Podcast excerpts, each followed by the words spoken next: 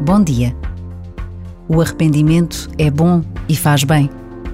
Pressupõe a consciência de que falhamos e o desejo de que não volta a acontecer.